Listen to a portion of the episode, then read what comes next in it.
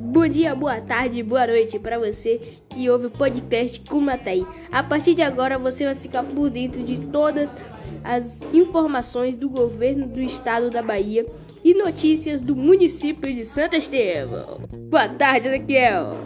Boa tarde, Thaís. Boa tarde a todos os ouvintes do podcast Cromataí. Vamos começar aqui de notícias da política. O governador do estado da Bahia, Rui Costa, é o segundo governador mais popular do país, aponta o levantamento do, da Folha de São Paulo. O governador, do, o governador Rui Costa, do PT, permanece em segundo lugar com mais popularidade entre os 27 de todo o país. Segundo o levantamento feito pela consultoria Cast, publicado pela, pelo jornal Folha de São Paulo, a empresa analisou o desempenho digital das figuras políticas no Facebook, Instagram e Twitter. O baiano ficou atrás apenas do governador de Goiás, Ronaldo Caiado, do Democratas, além do presidente Jair Bolsonaro, aliado do presidente Jair Bolsonaro. Outros nomes também apareceram, em, apareceram na governadores de São Paulo, João Dória, do PSDB, do Rio de Janeiro, Wilson Witzel, do PSC. Os dois, no entanto, tiveram queda da, da dramática depois que se colocaram à disposição para a eleição presidencial de 2022. Notícias do município de Santo Estevão. Jovem morre ao colidir com animais na zona rural no município de Santo Estevão. Um jovem de 19 anos morreu na noite do dia 31 de dezembro após bater com um animal na localidade da fazenda Vaxinha região onde morava. A informação do site do, do Trombone News. Gustavo Magalhães Gomes chegou a ter sido socorrido para o Hospital Municipal de Santo Estevão, mas não resistiu aos ferimentos. O corpo foi encontrado para o DPT, Departamento de Polícia Técnica de Feira Santana, e posteriormente foi liberado para o sepultamento.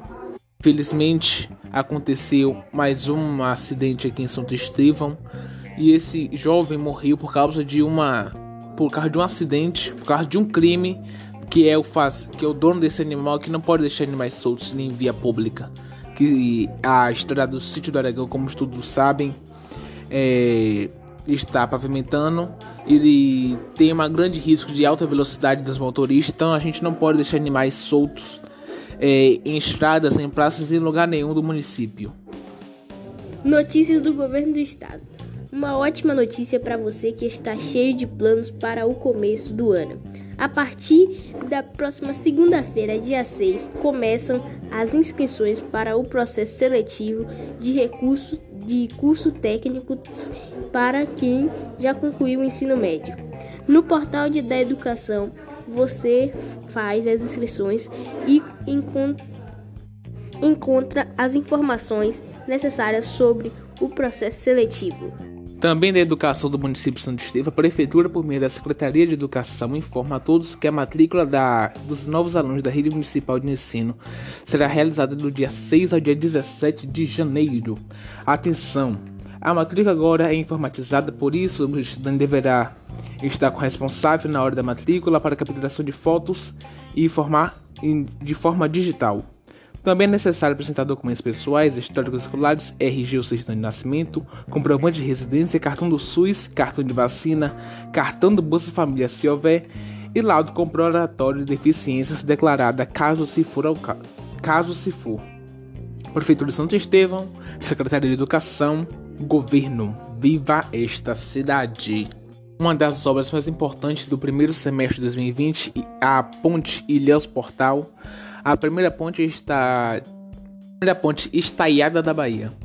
Mais que um novo cartão postal, os, os 533 metros de ponte, 2.700 km de sistema viário, são melhores para muita mobilidade urbana para 511 mil habitantes de Ilhéus, Itabuna, Una, Canavieiras, Baureama, Itacaré e Uruçanca.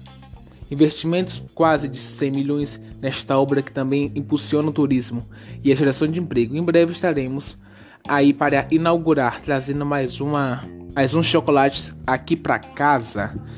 Essas são as palavras do governador Rui Costa. Acidentes nas estradas baianas cai 31% no feriado do Réveillon. Caiu o número de acidentes nas rodovias estaduais baianas durante o feriado do Réveillon. De acordo com o balanço da Polícia Militar do Estado da Bahia, que conclui a Operação Réveillon 2019-2020 às 8 horas de hoje, foram contabilizados 27 acidentes de trânsito com registro de 10 vítimas com ferimentos leves, redução de 37,5%, 9 vítimas graves, redução de 65,38% e 3 vítimas fatais, redução de 25%. Durante a operação que começou às 8 horas do sábado, dia 28, foram realizadas abordagens de a 5.157 veículos extraídos, 1.855 autos de infração de trânsito, 45 veículos foram retirados, além de recolhida de 29 carteiras de habilitação, 24 certificados de registro e licenciamento de veículos, CRLVs, e ainda foram recuperados produtos de roubo 5 veículos. No período foram realizadas ações preventivas, houve aumento de efetivo, intensificação de fiscalização e patrulhamento nas rodovias estaduais, através da Polícia Rodoviária Estadual, Batalhão de Polícia Rodoviária BPRV.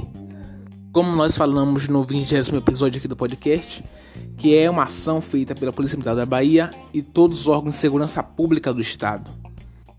Agora a gente vai colocar uma entrevista com o secretário municipal de Educação, Jailson Assis, onde ele vai falar sobre novas escolas, ônibus escolares e Semana do Bebê e várias outras coisas.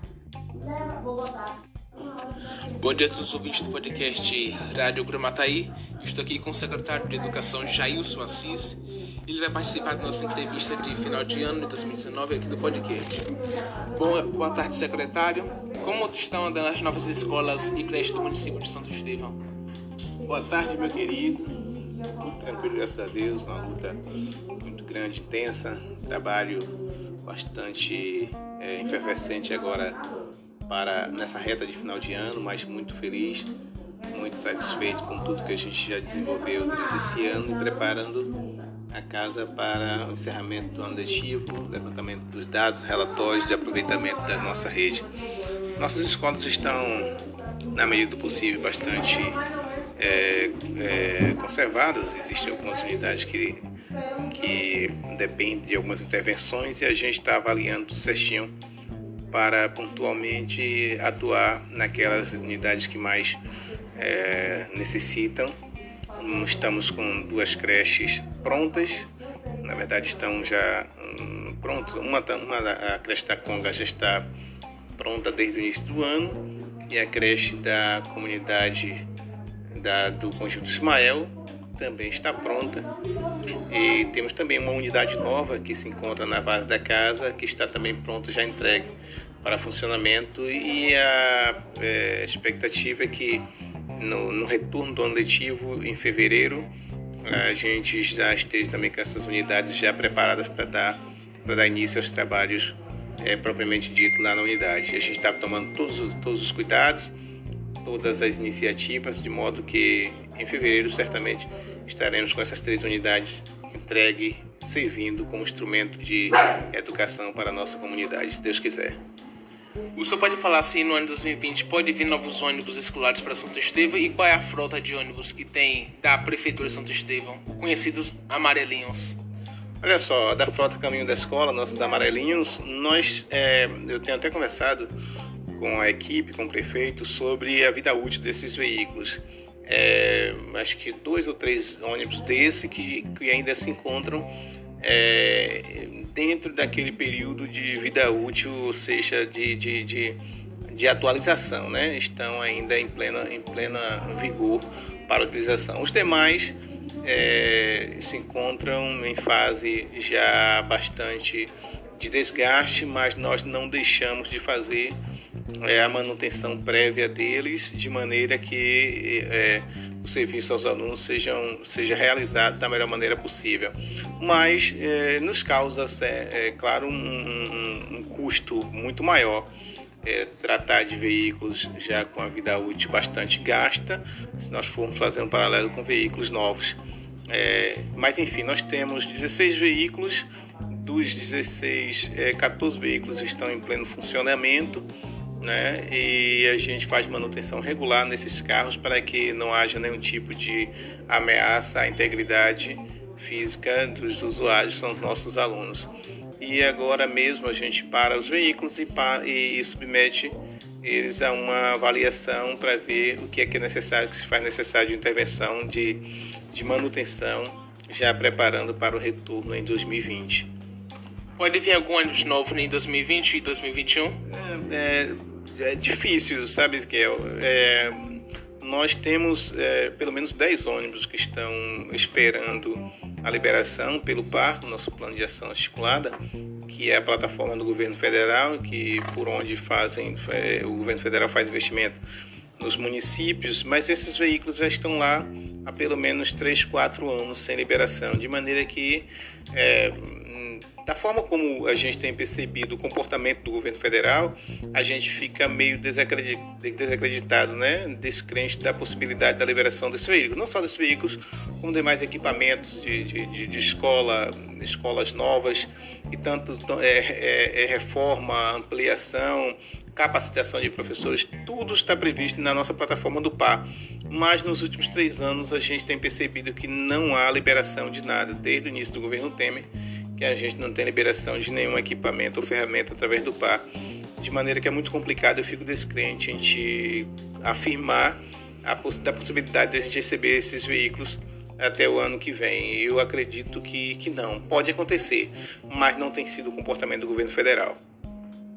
O senhor pode falar de novas universidades que pode vir para Santo Estevão, a EAB, a EAD, ou então até o Polo de Santo Estevão, que tem funcionamento Olha só, Ezequiel, a gente tem aqui o Polo EAD Santo Estevão, que é administrado pelo coordenador do Gival, uma pessoa bastante comprometida, visionária como, como eu, e somos visionários como é o prefeito, e o prefeito ele tem lutado o tempo todo na busca né, de trazer novas universidades para aqui. Quando não, a gente luta pela implementação dos cursos que já são oferecidos aqui pelo Polo. Né, uma máxima do, do, do, do, do nosso prefeito é buscar né, parceiros, é incentivar a vinda de novas universidades para aqui. Isso tem acontecido. A gente tem percebido no cenário municipal a presença de diversas faculdades de ensino é, semipresencial, EAD. Nós estivemos há pouco tempo com, com o reitor da Universidade da UNEB, né, Universidade da Bahia, e posteriormente também tivemos com o secretário Jerônimo na busca né, incessante de garantir quanto antes possível a presença de uma, de uma faculdade aqui que, que ofereça o serviço presencial, né? de formação presencial aos nossos educandos. É uma busca da, do nosso prefeito e a gente não vai parar enquanto a gente não vê sinalizado a presença de uma dessas faculdades aqui no município. E a gente teve do próprio reitor da, da UNEB a garantia de que de 2020 2021 nós teremos pelo menos a oferta de mais quatro cursos né, fora de licenciatura para que o nosso município Santo Estevão, através da oferta EAD. A gente fica muito feliz com isso. São cursos interessantes e tão logo se concretize, a gente vai participar, a nossa comunidade, nossa, nossa sociedade, mais esse feito, mais essa conquista. O senhor pode falar um pouco sobre a Semana do Bebê que aconteceu aqui essa semana em Santo Estevão? Ah, Ezequiel, a Semana do Bebê foi um, um, um momento desenvolvido pelas secretarias de educação, aliás, todas as secretarias de governo estiveram envolvidas, uma iniciativa do selo Unicef que a gente aplaude, aplaudiu bastante. É, às vezes a gente fica pensando, não há necessidade de que um órgão da magnitude do Unicef é, é, promova um evento como, esse para que a gente faça demonstrações, exposições do trabalho belíssimo que, nossa, que nossas secretarias fazem aqui é, no que tange a garantia do direito da criança e do adolescente. Mas que bom que, que foi feito através da, do selo Unicef. E foi bastante proveitoso, a gente pôde observar, a gente pôde perceber as ações que são desenvolvidas dentro de cada secretaria no sentido de garantir a, a defesa né, dos direitos da criança e do adolescente, os dados, os números que são levantados aqui, crianças nascidas na nossa região, todas as ações que são implementadas para a garantia das mães, garantia dos bebês, e foi assim uma semana festiva. nossas creches estiveram envolvidas, nossa creche esteve envolvida com apresentações, com exposições. A gente pôde perceber a Secretaria de Saúde né, totalmente comprometida com a ação, diversas ações, palestras. Foi. Muito obrigado ao secretário Jailson pelo apoio dado ao podcast Crumataí. Estamos ficando por aqui. Muito obrigado pela parceria e fique sempre ligado no podcast Crumataí.